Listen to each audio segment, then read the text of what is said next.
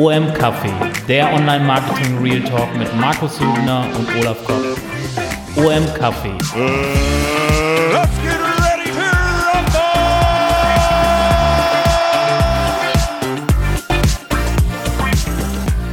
to OM Café. Ja, moin, während der Kaffee noch durchläuft, wie immer, herzlich willkommen zu OM Café 22 und herzlich willkommen, Olaf. Grüß dich. Hallo Markus. Deinen Hund habe ich eben auch schon gehört, der ist auch wieder jetzt gerade still, aber ist immer willens, oder? Normalerweise beginnt er ja immer zu Beginn der Podcast-Aufnahme. Ja, der spürt das einfach. Das ist ein guter Hund. Sag mal, ähm, wir, haben heute wieder äh, für euch da draußen vier Themen mitgebracht, die, die uns beide beschäftigt haben. Aber natürlich müssen wir auch erst ein bisschen menscheln. Ähm, deswegen die extrem wichtige Frage, wie, wie hältst du es mit Karneval? Äh, gibt's Gibt's bei mir nicht. Gibt's, ich bin in der, komme aus Hannover. Ich, sowas zelebrieren wir hier, glaube ich. Ist bei uns nicht so ein wichtiges Ereignis. Also hier ist es wohl, also im Stetten äh, ist so, glaube ich, ist, es ist ein extrem wichtiges Thema. Äh, ich persönlich halte mich daraus. Ähm, und meine Frau fragte auch schon irgendwie, ob wir nicht wegfahren könnten. Und jetzt habe ich aber gesagt, ja, bei dem Wetter, äh, was zu erwarten wäre. Sie hatte gehofft, dass irgendwo Schnee liegt im Sauerland, aber wird wohl auch nicht so sein. Also folgerichtig. Äh, Gucken wir das aber, was ich jedes Jahr mache, äh, wobei ich das streng genommen ziemlich exakt drei Minuten aushalte. Ähm, ich gucke im Fernsehen mal rein hier so meins, wie es singt und lacht und ich denke jedes Mal, vielleicht ist es ja dies Jahr was für mich, aber es ist jedes Jahr nichts für mich. Also ja, von daher, ähm, ich habe die letzten Tage auch schon mal immer reingeguckt, da läuft immer irgendwie wie ähm, irgendwas, was ich nie verstehe, dann ist irgendwie Karneval aus Butzbach, Best of Karneval in, in Butzbach und mir fehlen schon so die Untertitel, das äh, ist für mich immer super anstrengend. Da ist er doch. Da ist er, ja. ja, es ist halt. Äh, wir lassen sie kurz mal austoben. Genau, vielleicht kommt doch gerade der Postbote. Oder die Postbotin. Oder Warte mal, ey, ich mach mal das Mic aus. Dann kannst du ja erstmal. ja, ich fange mal erstmal an, genau. Also, wir haben ja wieder für euch vier Themen mitgebracht und wie es oft so ist, äh, respektive eigentlich immer so ist, die Links dazu findet ihr in den Show Notes. Und das erste Thema, das habe ich mitgebracht, ist mir aufgefallen, eine Studie, wenn man so möchte, von Adobe. Da geht's, äh, die Überschrift ist Using TikTok as a Search Engine. Und das ist natürlich für uns ein ganz spannendes Thema. Ähm, was hat man gemacht? Äh, man hat 808 Konsumenten, also TikTok-Nutzer, hat man interviewt und parallel auch noch 251 ähm, Business Owners. Ähm, also quasi von beiden Seiten ähm, hat man halt gefragt, wie, wie seht ihr das denn so mit TikTok äh, als Suchmaschine? Und ich fand die Daten eigentlich ganz spannend, weil ich persönlich käme nie auf die Idee, äh, TikTok als Suchmaschine zu benutzen, aber offensichtlich ist das anders. Zusammengefasst die Zahlen, äh, mehr als zwei von fünf, also ins Deutsche übersetzt, mehr als 40 Prozent der Amerikaner nutzen TikTok als eine Suchmaschine. Und fast einer von zehn, also weniger als zehn Prozent, aber nicht wirklich wenig, ähm, würden eher TikTok benutzen als Google als eine Suchmaschine. Und das finde ich natürlich schon ganz, ganz heftig. Was ich auch noch ganz spannend finde, ist, wofür nutzen die das eigentlich? Weil ich denke so, ich, ich käme nicht auf die Idee, wenn ich jetzt irgendeinen informationalen Artikel suche zu irgendeinem Thema TikTok zu benutzen. Ähm, aber offensichtlich ist es, wird es eher für bestimmte Suchanfragen genutzt, wie Kochrezepte, Musik, Do-it-yourself-Tipps, Fashion Advice, Workout Routines, Beauty Advice, das ist genau Olaf und mein Thema, äh, und Product Recommendations. Die Liste geht noch weiter, aber im Prinzip den Content, den man auch so, ja, klassisch auf TikTok erwarten würde und jetzt nicht irgendwelche äh, religiösen Fachtexte, die ich äh, vielleicht äh, suche. Und vielleicht, bevor ich zu Olaf überleite und der Hund sich hoffentlich bis dahin beruhigt hat, ähm, ich fand noch eine Sache interessant und zwar gab es später noch einen Teil in der Umfrage, nämlich was waren eigentlich die wichtigsten oder die größten Herausforderungen der Business Owners, ähm, wenn sie TikTok-Inhalte erstellen. Und ähm, das größte Thema äh, mit 33 Prozent war Converting TikTok Engagement into Sales.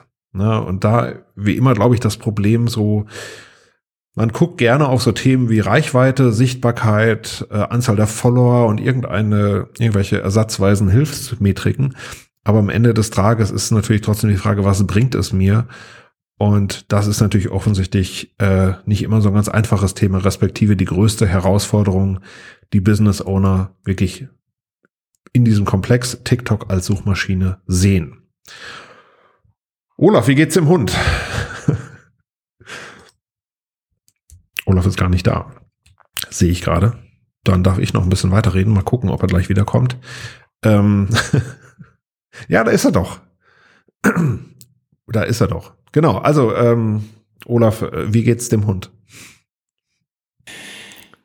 Ja, dem Hund geht's jetzt wieder gut. Meine Rewe-Lieferung ist gerade mm. gekommen.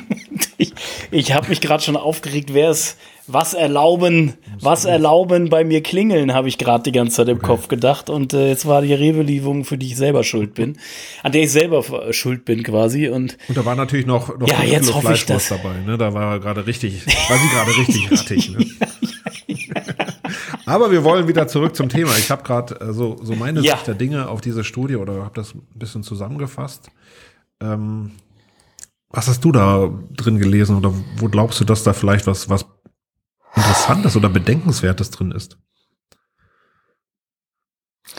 Ich bin, ich tue mich so, ich finde diese, diese 17 Prozent auch beeindruckend. Ich frage, mehrere Fragen da im Kopf. Einmal, wie ist die, was, wo, also was sind die, wer sind die Studienteilnehmer? Mhm. Also wie repräsentativ sind diese 17 Prozent?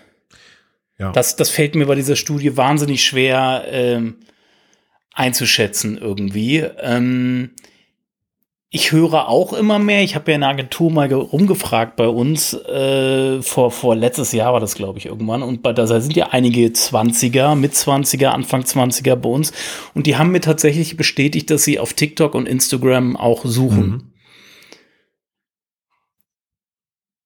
Ich glaube, wir dürfen das Thema nicht ausblenden. Nur weil wir es nicht tun, heißt es nicht, dass es nicht andere tun.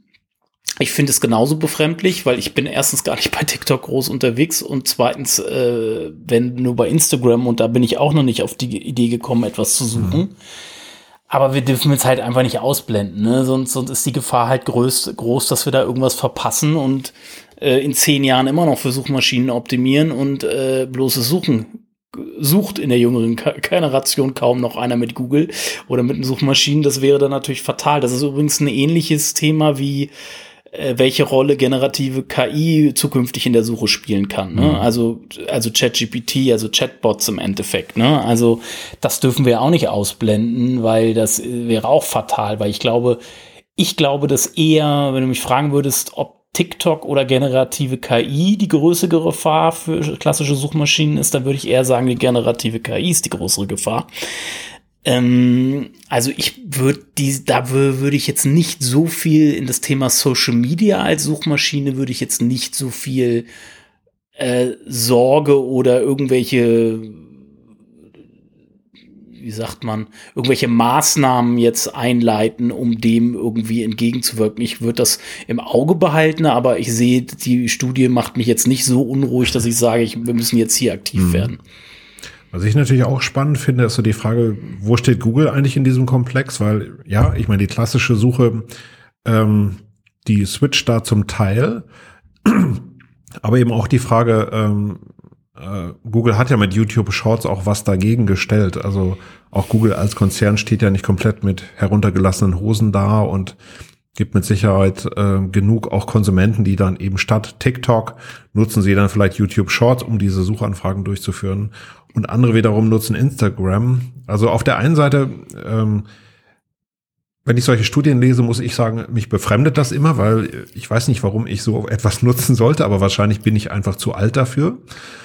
Ähm, und andererseits muss ich dann eben auch immer sagen, ja, ich finde es total spannend, weil im, in der normalen Suche haben wir einfach viel zu wenig Konkurrenz. Äh, also ähm, jetzt gab es ja gerade die, die aktuellen Studien, was die, was die Bing-Marktanteile angeht.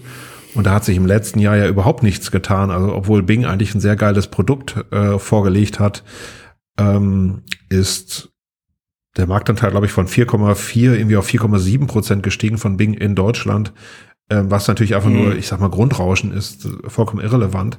Aber ich kann mir schon sehr gut vorstellen, dass Google gerade TikTok ähm, und oder Instagram äh, auch auf der Konkurrenzschiene sieht, weil einfach das Suchverhalten ändert sich und na, auch wir als SEOs müssen das natürlich ebenso wie die Suchmaschinenbetreiber auch berücksichtigen. Obwohl YouTube Shorts, ich würde YouTube Shorts, auch, auch TikTok an sich erstmal immer noch nicht als Suchmaschine, sondern als AI Recommendation Engine sehen. Da müssen wir ganz klar, das eine ist Push, das andere ist Pull, ne? Ja. Äh, eine Suchmaschine ist klassisch Pull, eine Recommendation Engine ist Push die natürlich gepusht wird aufgrund meines Nutzerverhaltens, was ich da an den Tag lege, aber äh, es bleibt, das sind trotzdem zwei erstmal grundsätzliche Anwendungscases. Ne? Bei dem einen will ich mich inspirieren lassen und unterhalten mhm. werden, proaktiv von einem Push-Kanal und bei dem, bei dem anderen begebe, begebe ich mich proaktiv auf eine Suche und darüber sprechen wir jetzt hier gerade. Ne? Gleichwohl, äh, und, äh, wenn da oben ein Suchschlitz ist und ähm, wenn ich jetzt meine Tochter, wenn wir jetzt mal meine Tochter hier reinbitten würden, die äh, die begeisterte Nutzerin ist von von einigen dieser Plattformen, ähm, die würde gar nicht verstehen, worüber wir reden, weil für sie ist da oben ein Sucheingabefeld und natürlich tippen die das da ein. Hm. Wir sind halt nur so in Anführungsstrichen sozialisiert worden oder so geprägt worden auf etwas. Und wenn die den ganzen Tag sich in, in TikTok und, und Shorts und so und Reels äh, vergnügen, dann ist mhm. ja ganz logisch, dass man irgendwann einfach da, wo man ist, auch oben das Suchfeld nutzt. Und das kann ich schon verstehen. Also was ich spannend fand, und das habe ich ja auch letztes oder vorletztes Jahr thematisiert in verschiedenen Beiträgen, als auch im, im Content Kompass, meine ich, in meinem alten Podcast, ähm, sie geben mir an auf die Frage, warum sie TikTok anstatt von tra traditionellen Suchmaschinen nutzen. Und das ist zum einen das Short-Video-Format, also dieses kurzweilige, mhm. der Storytelling-Aspekt, ja. dass der Content mehr personalisiert ist. Oh. Ähm, enjoy the interactive immersive experience, also dass man interaktiv sein kann. Oh. Ja, das finde ich, finde ich halt spannend, weil das sagt ja etwas über das Konsumverhalten aus, wie Menschen äh, der jüngeren Generation gerne Content konsumieren. Und das hatte ich an verschiedenen, in verschiedenen Beiträgen ja auch thematisiert. Also dieses veränderte Nutzungsverhalten, was Content angeht, hin zu kurzweiligerer Nutzung. Also, dass keiner mehr Lust hat, sich minutenlang mit einem Content zu beschäftigen, sondern es muss schnell gehen, weil ich so, weil die Aufmerksamkeitsspanne gar nicht dafür reicht ist halt schon die Frage, ne? Da, da YouTube wäre da ein tatsächlich ein adäquates Mittel von Google, dem entgegenzustehen.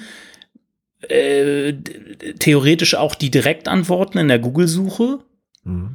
Also die schnellen Antworten über Featured Snippets etc., die du in der Google-Suche kriegst, das wird ja auch, werden ja, werden ja auch Google, Google wird dem ja auch nicht, ähm, wird das ja auch nicht unbeobachtet lassen, dass sich dieses Nutzungsverhalten ändert. Das wird ja seinen Grund haben oder das könnte ja der Grund sein, warum wir in der Google-Suche auch immer mehr Direct Answers, Featured Snippets und jetzt auch ähm, generierte KI-Antworten sehen. Und da hast du ja auch dieses Interaktive, ne? Dieses Interaktive, wenn du den Chat-Modus dann nutzt in SGE oder bei ChatGPT oder was auch immer, in jeder Form von generative, hast, generativer KI hast du auch wieder das Interaktive. Und es ist, ich finde, am spannendsten fast diese Fragestellung, warum sie denn statt TikTok nutzen, statt traditionellen Suchmaschinen, weil das sagt ganz viel darüber aus, wie zukünftig Content präsentiert werden müsste, damit man solche, äh, Konsum also solche Konsumenten oder solche Zielgruppen auch noch bei der Stange mhm. hält. Ja, stimmt, absolut, ja. Und da wird die SGE, kommen wir gleich bei Thema 3 nochmal dazu, sicherlich eine wichtige Rolle spielen können. Ne? Ja. Mhm. Wir könnten aber erst mit Thema 2 äh, anfangen. Falls wir mit, falls du noch zu eins ja. Gedanken, aber anscheinend nicht. Ähm, Genau, Thema Nummer zwei habe ich auch mitgebracht. In diesem Fall habe ich einen Beitrag mitgebracht von SEO Südwest. An dieser Stelle liebe Grüße an den Christian Kurz. Danke, dass du immer diese Sachen so schön für uns zusammenträgst. Ähm, ja, es ging um eine Studie. Und die Überschrift ist, Studie unterstellt den Suchmaschinen Google, Bing und DuckDuckGo Qualitätsprobleme. Ja, ähm, soweit erstmal ganz gut. Das war eine Studie der Universitäten Leipzig, Weimar sowie, sowie des SCADS.ai Leipzig. Was immer das ist, das habe ich jetzt ehrlich gesagt nicht nachgeguckt. Aber verschiedene Forschungseinrichtungen haben halt mal geguckt, wie ist das denn so mit der Qualität von Suchergebnissen und kamen dann vereinfacht ausgedrückt zu dem Schluss, ähm, es wird alles immer schlimmer. Und ähm, ich fand, ehrlich gesagt, erstmal diese Studie ein bisschen Grütze oder ein bisschen seltsam, äh, in dem, was sie sich da angeguckt haben. Viel mehr hat mich aber erschreckt bei dieser Studie, wie stark und ungeprüft das eigentlich von Medien übernommen wurde. Also diese Studie hat sich einen, einen, kleinen Teil von Suchbegriffen angeguckt, die alle aus einem Cluster kommen. Also alles waren irgendwie Produktbewertungen, ne? die besten Podcast-Mikrofone zum Beispiel, also solche, solche Arten von Suchanfragen, wo irgendwie ja die besten, die schönsten, die breitesten irgendwas war. Und die haben sie sich angeguckt und versucht zu bewerten und ähm, dann kam aber die Headline raus bei nicht wenigen Medien, wo ich sagen muss, Google ist schlecht. ähm, übrigens ja nicht nur Google, sondern auch Bing, aber äh, diese, ähm, ja, das hat dann jetzt nicht so den, ähm, den Weg in die Medien gefunden, aber wie, ja, wie wirklich ungeprüft eine solche Studie übernommen wurde und dann einfach am Ende nur noch drunter stand, ähm, die Google-Ergebnisse werden immer schlechter, fand ich mehr als seltsam. Also das hat mich eigentlich wirklich an dieser Studie erschreckt. Und wenn das das Niveau ist, auf dem wir in unserer Branche arbeiten, ich meine, wir hatten ja letzte Mal auch schon das Thema mit den Korrelationsstudien, wo wir eigentlich auch so die Hände über dem Kopf zusammengeschlagen haben. Ähm, wenn das das Niveau in der Branche ist, dann tut's mir echt leid. Ähm, hätte ich so ehrlich gesagt. Es ist ja nicht das Niveau in der Branche unbedingt, weil es haben ja auch Massenmedien aufgenommen. Es ist der, das ist, man muss hier tatsächlich den Journalismus an sich in Frage stellen. Ne? weil es wird, wird ja, es wurde ja völlig was aus dem Kontext gerissen und die wichtigen Sachen, die du angesprochen hast, dass die, dass es ja nur ein ganz kleiner Ausschnitt von Suchan möglichen Suchanfragen war, wo wir beide ganz genau wissen, wer sich genau bei diesen Suchanfragen in erster Linie da rumtummelt in den SERPs. Ähm, bei den besten Listen und so. Das sind vor allen Dingen Affiliates, sag ich mal, ne? weil das ist eine sehr lukrative Bereich für Affiliates. Und also in doppelter Hinsicht eine nicht repräsentative Studie, aber es steht halt Studie drauf und das reicht anscheinend äh, auch Journalisten in großen Massenmedien, deren Hauptberuf Journalismus ist, wird, wird sowas äh, gar nicht ungeprüft, geprüft, würde ich gar nicht mal sagen, sondern einfach, es wird nicht richtig gelesen. Und es wird nicht richtig interpretiert. Also da wird, es wird ein Narrativ aufgenommen, was vielleicht dem eigenen, so ein bisschen im eigenen subjektiven äh, Empfinden entspricht oder, oder nach dem Motto, jetzt können wir den Großen da oben mal wieder einen reindrücken, so diesem Narrativ folgt und dann wird einfach so eine Story draus gemacht, die vorne und hinten nicht stimmt. Mhm. Ja, ich glaube, dass äh, mit den Medien äh, so richtig verwundert einen das jetzt ja nicht. Ähm, wobei so in einigen Outlets hat es mich dann schon etwas irritiert. Ähm, spannend fand ich halt, dass man versucht hat, auch so, so Korrelationen zu finden. Also zum Beispiel, ähm, wie viel Affiliate-Links sind in einem Content drin und daraus auf die Qualität zu schließen. Und da muss ich sagen, also erstmal stimmt das natürlich zu einem ganz gewissen Grad. Also erstmal ist das eine, eine Annahme, die man treffen darf.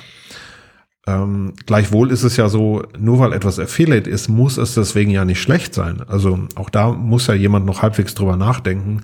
Natürlich ist das oft eher so eine Cookie-Cutter-Seite, wo dann halt über tausend äh, Suchbegriffe irgendwas gestülpt wird, aber trotzdem muss das Ergebnis deswegen nicht schlecht sein. Und deswegen fand ich diese Studie, wie gesagt, schon ein bisschen seltsam. Und ähm, Google hat ja auch drauf reagiert und Google hat gesagt, okay, ähm, da war jetzt nichts dabei, was uns überrascht. Und äh, an allen diesen Themen arbeiten wir ja bereits. Also auch da immer das Eingeständnis, natürlich ist die Suche nicht perfekt. Es ist immer Katze und Maus. Und irgendeiner versucht es jetzt immer gerade, aber gerade mit dem Reviews-Update ähm, ist Google ja gerade in diesem Cluster von Suchbegriffen unterwegs. Und dann ist es vielleicht manchmal eher darin begründet, dass so, so, dass in Anführungsstrichen minderwertiger Content dann gut rankt, dass es vielleicht auch nichts Besseres gerade im Moment dazu gibt. Äh es, es, es, es ist, wie gesagt, es ist Affiliate-Hauptgebiet, diese Suchanfragen. Also es ist nun mal, du wirst in keinem anderen Suchcluster äh, mehr Affiliates finden als da. Ja, Porno vielleicht noch. Ne? Und dann auch, dann auch noch, dann auch noch den Affiliate, diesen, äh, diesen Maßstab der Affiliate-Links da anzusetzen. Also es ist, das macht ja, das macht das Ganze ja noch viel Hanebüchen da irgendwie. Ja. Okay. naja. Also wenn ihr das mitbekommen habt mit der Studie, ähm, also ich habe sie wirklich gelesen, das waren äh, auch ein paar Seiten und auch äh, ja, so, so wissenschaftlich geschrieben halt, ne? also so wie wir es jetzt auch nicht mehr jeden Tag kriegen. Ähm, guckt euch da, guckt euch das gerne mal an. Bisschen kompakter als Studie fand ich Nummer drei. Äh, Authoritas kannte ich vorher ehrlich gesagt nicht. Die haben eine Studie gemacht äh, zu zur SGE, ähm, also die neue Google-generative KI-Suche und welchen Impact das auf die Suchergebnisse hat. Und ich fand, erstmal muss man sagen, das sind Daten aus den USA. Das kann hier bei uns komplett anders aussehen. Äh, gleichwohl, ich fand, da waren eigentlich ein paar schöne Signale drin, wo ich sagen muss, ähm, die habe ich so noch an keiner anderen Stelle gesehen, zumindest was äh, Studienlage angeht. Ähm, vielleicht ein paar Sachen, die mir aufgefallen sind. Ähm, erstmal die eine Zahl, Sie sagen, bei 86,8 Prozent der von Ihnen beobachteten Suchergebnisse wird ein Snapshot ausgespielt. Halte ich für Grütze, äh, also, oder halte ich für blöd, daraus zu folgern, dass es bei 86,8 Prozent der Suchergebnisse passiert, weil gerade bei navigationalen Anfragen ähm, kommt keine SGE oder in der Regel nicht und ähm, ist natürlich hier eine Frage, wie viele Suchanfragen hat man reingesteckt und was waren das so für Suchanfragen? Die wird man sicher gut ausgesucht haben. Und wenn da zum Beispiel kein Longtail dabei war, ähm, ist ja die Frage, wie, wie anwendbar ist das eigentlich auf die, auf die große Gesamtheit? Das erstmal dazu. Ansonsten, ähm, gute Nachrichten fand ich vielleicht, ähm, Sie haben einen Snapshot gefunden, da waren 37 Links drin. Würde mich mal sehr interessieren, welcher das war. Ähm, im, Im Schnitt sind 10 Links drin von vier verschiedenen Domains. Fand ich aber auch ein gutes Zeichen, weil ich glaube, wir haben alle eher so dieses, diesen normalen Screenshot von der SGE im Hinterkopf, wo rechts so drei Bildergebnisse thronen mhm. und wo, wo sollen dann zehn Links von vier Domains herkommen? Naja, gerade bei der Local Search kriege ich mehr Links und gerade auch bei E-Commerce Search kriege ich auch deutlich mehr Links. Also schon mal ganz spannend. Was ich beeindruckend fand, war die nächste Zahl, nämlich ähm, bei ungefähr 94 Prozent der Snapshots, die man sich angeguckt hatte, waren die Links, die im Snapshot waren, komplett unterschiedlich als die in den organischen Suchergebnissen. Mhm. Und das halte ich ja erstmal eigentlich für was, was jetzt eigentlich, ich sag mal, das riecht ja fast danach, dass es nicht zufällig so passiert. Weil so, so einen mhm. Unterschied kriegt man da eigentlich gar nicht hin, sondern es scheint in irgendeiner Weise gewollt zu sein, dass der Snapshot andere Ergebnisse liefert, andere Links liefert, als die normalen organischen Suchergebnisse. Und das mhm. fand ich erstmal spannend. Und vielleicht das letzte, was mir noch aufgefallen ist, man hat sich auch die Featured Snippets angeguckt und hat festgestellt, irgendwie 115 Suchergebnisse hatten immerhin noch ein Featured Snippet, was ich ein bisschen strange finde, weil in dem Augenblick, wo oben eine SGE thront, brauchst du da drunter eigentlich nicht noch ein Featured Snippet, wo eigentlich nichts Besseres dastehen kann. Ähm, würde mich mal interessieren, da dann reale Beispiele äh, zu sehen und ob das Ganze dann wirklich noch, noch sinnvoll ist. Ähm, in der Studie wird dann auch, glaube ich, ein paar Mal betont, dass das eigentlich keinen Sinn macht. Also dass wahrscheinlich die Featured Snippets dann der SGE ähm, geopfert werden, wobei das im Moment offensichtlich in den USA noch nicht so ist. Das war so, was mir aufgefallen ist. Fandst du noch was spannend in den Daten? Ich fand erstmal den Anteil spannend, muss man halt in Relation sehen, aber wie viel so eine Snapshot-Box ausgeliefert wurde. Ich fand die Studie ein bisschen durcheinander gewürfelt, ja. weil es sollte ja um SGE gehen und für mich ist SGE vor allen Dingen die Snapshot-AI-Box, also diese Features, diese KI-Features, die da drin sind. Aber es wurde so vermischt mit dem klassischen, was wir schon eh aus der Google-Suche kennen, mit wie Featured Snippets und generell Links und so. Das hätten sie vielleicht, vielleicht ein bisschen eindampfen können, weil mhm. es, ne, war, da wurde versucht, zu viel auf einmal zu analysieren. Irgendwie, was so ein bisschen verwirrend ist, finde ich. bezüglich dieser Links, was du gerade gesagt hast, diese Gedanken möchte ich mal weiterführen. Also welche Links in diesem, es geht ja um dieses Link-Karussell da in der Snapshot AI-Box, ne? Oder? Auch, ja. Oder welche Links, darum, von dem wird ja gesprochen. Und dass die anders sind als die, als die klassischen Suchergebnisse, die da drunter sind. Ich gehe da immer daraus, aus der Sichtweise ran, wie ranken Suchmaschinen Inhalte. Und wenn wir davon ausgehen, ich lese in den Google-Patenten und an anderer Stelle immer wieder von Relevanz und Qualität und dass es zwei unterschiedliche Dimensionen sind. Mhm. Relevanz hat immer den Bezug zur Suchanfrage, eine Qualität hat immer einen Bezug zur eigentlichen Qualität des Inhalts auch als auch des Publishers oder des Urhebers. Und ich glaube, dass, dass oben diese, diese Links, die oben in der AI Snapshot AI Box auftauchen, weniger nach Relevanz. Also da geht es nicht um, um, um, um wenn wir davon ausgehen, dass, wie wir es ja bei dem Antitrust-Trial jetzt gesehen haben, dass Klicks eine große Rolle vor allen Dingen bei der Relevanzbewertung spielen zur jeweiligen Suchanfrage, glaube ich, dass diese, diese Ergebnisse, die äh, da oben dann eingespielt werden, eher ein Qualitätskriterium folgen und dort die auch etwas Suche Anfragen unabhängiger sind. Sie sind eher bezogen auf die Entität, also auf das mhm. Konzept, um was es im Haupt, äh, im, im, also wirklich im Fokus um bei dieser Suchanfrage geht. Es ist, da, also es hat eher auch so ein bisschen Impressions, äh, also neben, ne, ne, ne, also jemanden, der nach etwas sucht, eben so ein bisschen den Horizont etwas breiter zu machen, als sich nur auf die, auf das zu konzentrieren, was er genau sucht, sondern weiterführende Informationen quasi auch noch bereitzustellen. Und da macht es Sinn, erst eher nach einer Qualität zu bewerten und die da reinzuholen, als anhand statt nach Relevanz zu bewerten. Das mhm. sind so meine Gedanken zu denen, wie, weil ich will, muss mir überlegen, wie komme ich denn da oben überhaupt rein, ne? Ja. Und sprich, da wird nach meiner Meinung auch das Thema EEAT eine Rolle spielen, zu dem wir auch gleich noch Fall. kommen, als auch generell eben die Qualität des, des Inhalts, des jeweiligen Inhalts an sich, also so ganz objektive Qualitätsansprüche, äh, meinetwegen Tiefe des Inhalts, äh, wie, wie, wie aus wie vielen verschiedenen Aspekten wird etwas beleuchtet, ist es fehlerfrei und solche Geschichten. Ne? Mhm. Aber ich fand es trotzdem erstmal in, in Summe, muss ich sagen, fand ich das Ganze sehr ermutigend. Also in dieser Studie guckt man sich ja zum Beispiel auch an, wie stark werden die normalen Suchergebnisse eigentlich nach unten verschoben, also um wie viel Pixel verschiebt sich das Ganze eigentlich. Und ähm, das heißt, standardmäßig so im Hinterkopf hat man erstmal den Gedanken, ich verliere etwas. Wenn man aber gleichzeitig hm. merkt, ähm, naja, es muss ja gar nicht so sein. Also wenn da 37 Links sind in so einem Snapshot, ich meine, das war ein Extremfall wahrscheinlich, mhm.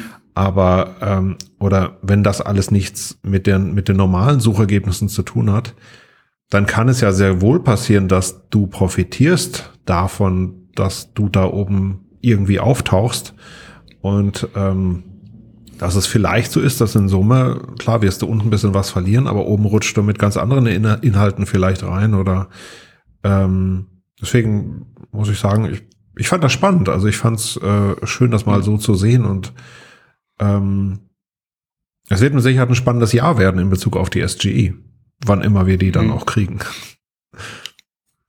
Ich, ähm, das es wird stehen, also steht, ob wir noch, ob wir mehr, ob wir den Traffic behalten, den organischen, deutlich weniger bekommen oder vielleicht sogar mehr, hängt für mich entscheidend davon ab, inwiefern sich die, der Conversational Mode durchsetzen wird. Also wie es bei ChatGPT ja. kennt, dass ich wirklich in eine Interaktion mit dem Chat, mit der Bot, mit der KI gehe, um an die Informationen zu kommen und dann eventuell nicht mehr auf den Klink klicken muss. Mhm.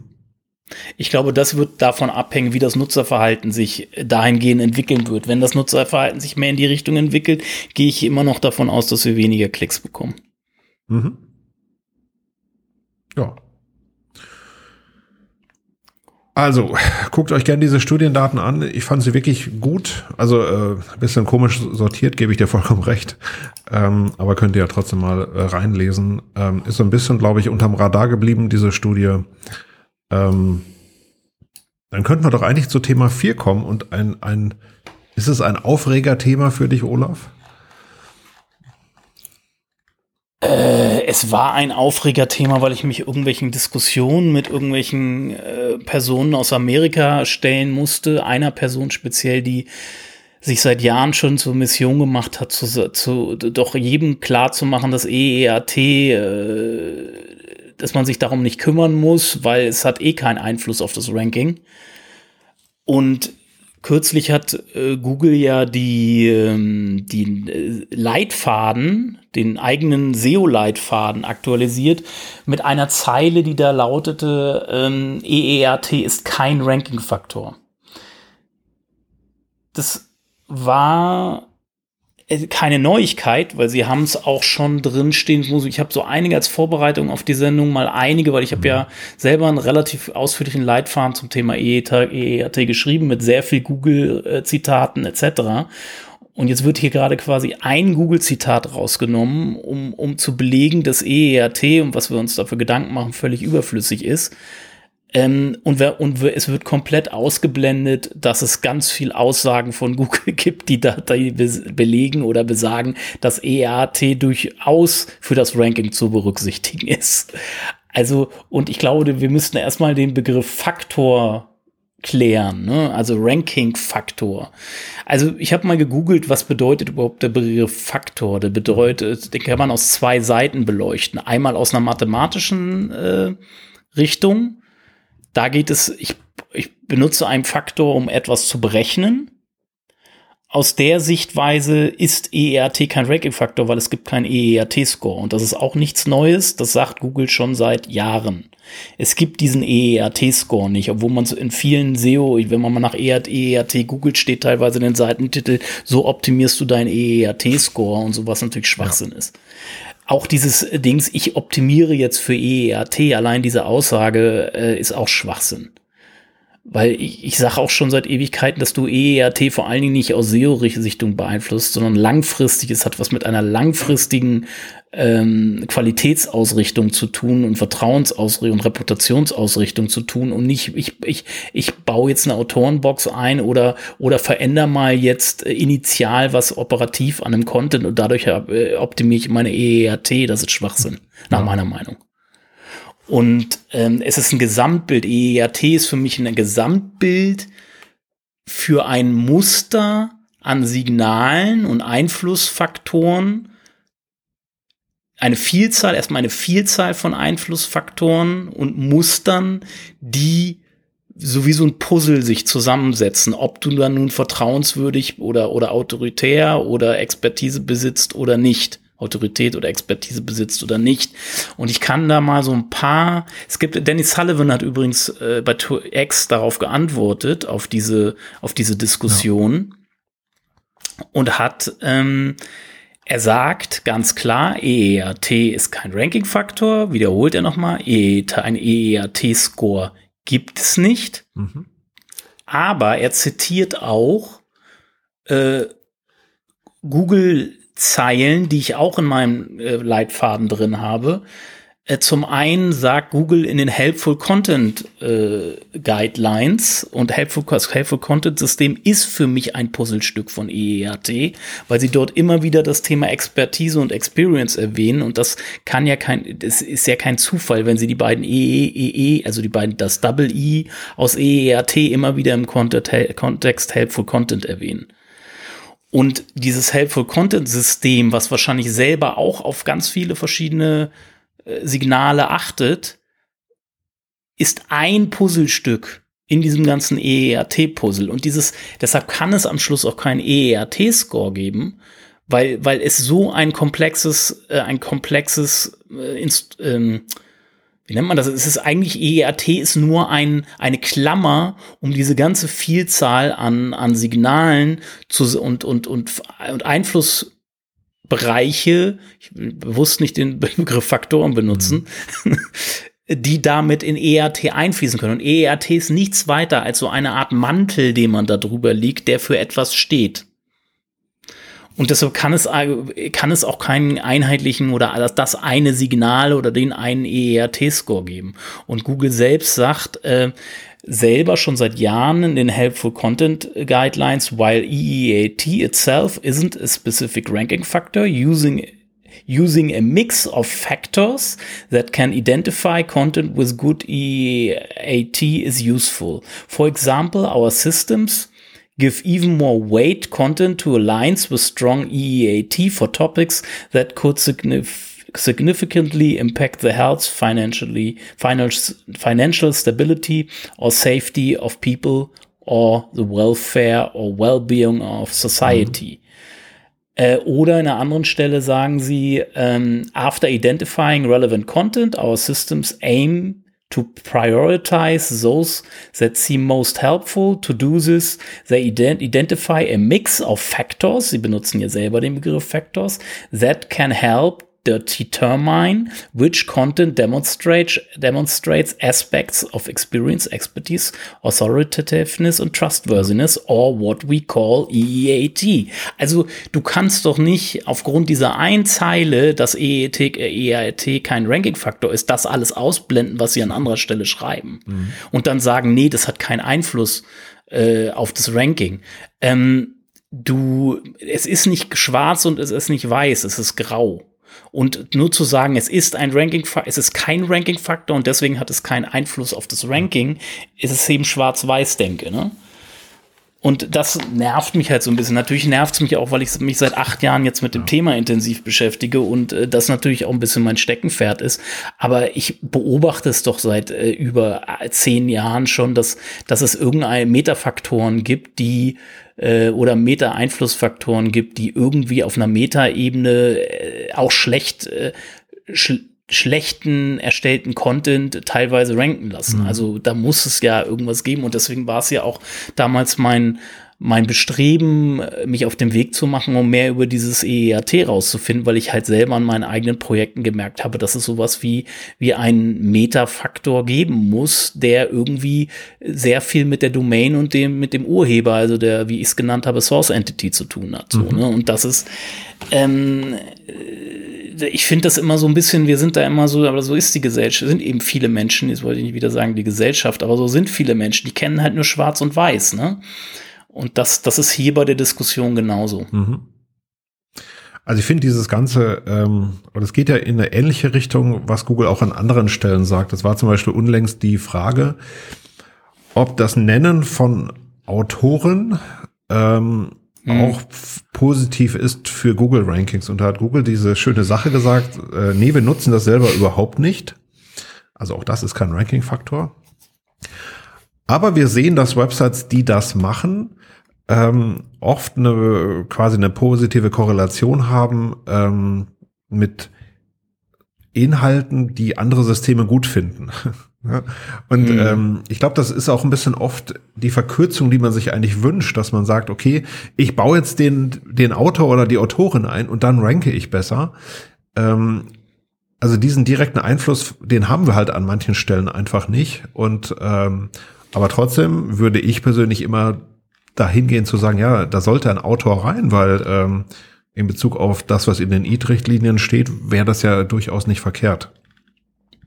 Hm. Und auch, da muss ich sagen, fand ich es ehrlich gesagt ein bisschen seltsam, was, ähm, was Google auch an anderer Stelle gesagt hat, nämlich da ging es um das Frage, um die Frage, ob Page Experience ein Ranking-Faktor ist oder nicht. Hm. Dann haben sie auch gesagt, äh, äh nee, sagen wir euch gar nicht. also obwohl sie vor, vor einigen Jahren es noch komplett anders gesagt haben, ähm, sagten sie, nee, nee, das nicht. Und dann sagen sie auch wieder dieses Ja, aber also äh, wahrscheinlich äh, oder vielleicht ist es kein Ranking-Faktor, das sagen wir dir nicht. Aber wir stellen halt fest, dass Websites, die ein, eine, die gute Core Web Vitals zum Beispiel haben, haben halt insgesamt Eigenschaften, die unsere Systeme grundsätzlich positiv finden.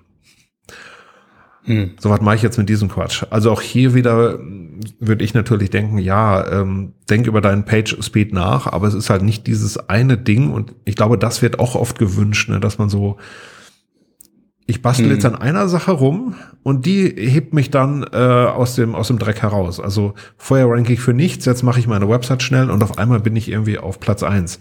Auch das wird alles nicht funktionieren, sondern du musst halt wirklich an allen diesen Baustellen arbeiten und dann hoffen, dass es irgendwie funktioniert. Ne? Ich hatte hatte diese Woche eine eine Website, da hatte mich jemand gefragt, warum sie so schlecht ranken.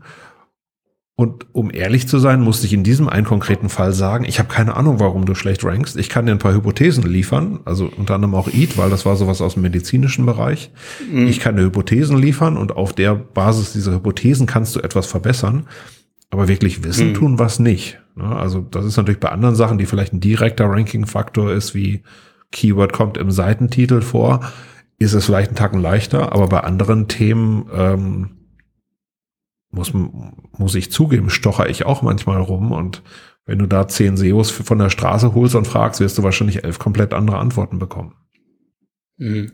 Es gibt da vielleicht noch ein gutes Quelle auch. Ich habe ja, hab ja äh, seit, seit wirklich seit acht Jahren recherchiere ich nach Hinweisen darauf, um das ein bisschen handfester zu machen, was sich hinter diesem EERT verbirgt, weil Google da sehr, sehr wie oft so oft sehr unkonkret ist und und es auch nicht konkretisiert und immer wieder für Widersprüche sorgt und und Sachen, die sich so teilweise widersprechen und ähm, es gibt ein wahnsinnig gutes Dokument, das ist das ähm, äh, auf der Münchner Sicherheitskonferenz vorgestellte White Paper von Google, How Google Fights Disinformation. Mhm. Und dort finden sich auch jede Menge Hinweise auf EEAT und wie sie es nutzen und wie sie es gedacht haben, so, ne? Und da steht zum Beispiel drin, dass sich die, dass die, die, die, die Quality Rater Guidelines, wo EEAT ein großer Teil von ist, dass die das, das Goal, also das Ziel dafür vorgeben, wie deren Ranking-Systeme funktionieren sollen. Mhm. Es ist natürlich nicht das Gleiche, aber sie geben eine Vision quasi vor, wo sie mit ihren Ranking-Algorithmen hinwollen und wo sie sich hin entwickeln wollen. Und ähm, dort steht auch ähm, etwas von messbaren Signalen, die damit korrelieren, korrelieren wie, ähm, wie Nutzer und andere Websites, also zum Beispiel verlinkende Websites, äh, Expertise, äh, Trustworthiness und Autorität, Author Authoritativeness das heißt der Autorität, sage ich da jetzt immer zu, wie sie das bewerten. Und das steht da auch so drin. Und das, aber dass, dass sich Menschen mal die Mühe machen und wirklich das auch mal zu recherchieren, anstatt sich nur eine Zeile in, in irgendeiner veränderten äh, SEO-Leitfaden durchzulesen und dann gleich wieder zu sagen, ja, hatte ich doch recht, ohne sich wirklich mal auf die Recherche begeben zu haben und, und eventuell wirklich mal zu, zu, zu graben oder tief oder sich einfach meine Artikel durchzulesen. weil die sind ja fundiert, die sind, ich versuche das ja alles fundiert darzulegen, weil ich ja doch sehr quellenbasiert arbeite. Mhm.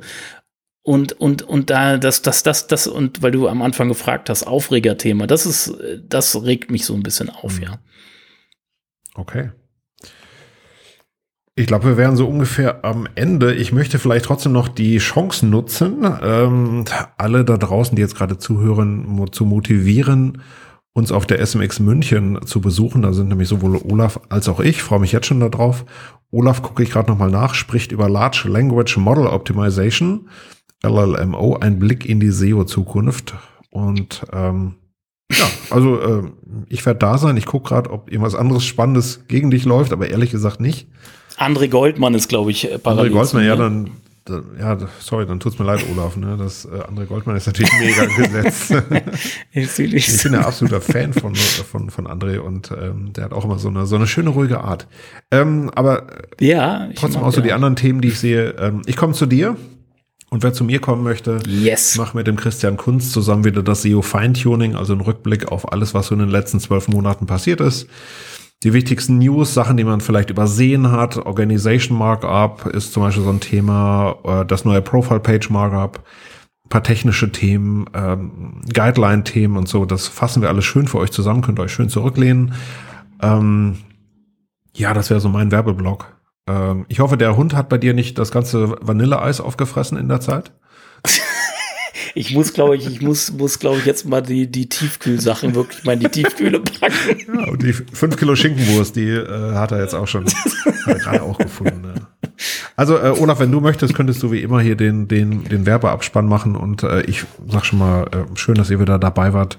Schaltet auch nächste Mal wieder ein. Ich bedanke mich auch und abonniert uns und bewertet uns bei YouTube sind wir gar nicht mehr, äh, bei, bei Spotify und bei Apple Podcast, äh, Amazon Music, überall, wo es uns gibt. Danke. Ciao. Tschüss.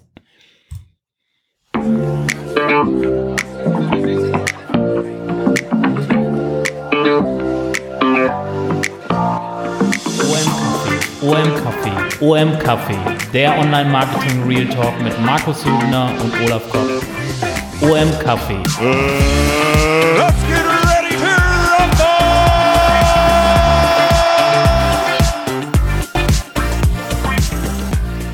OM Café,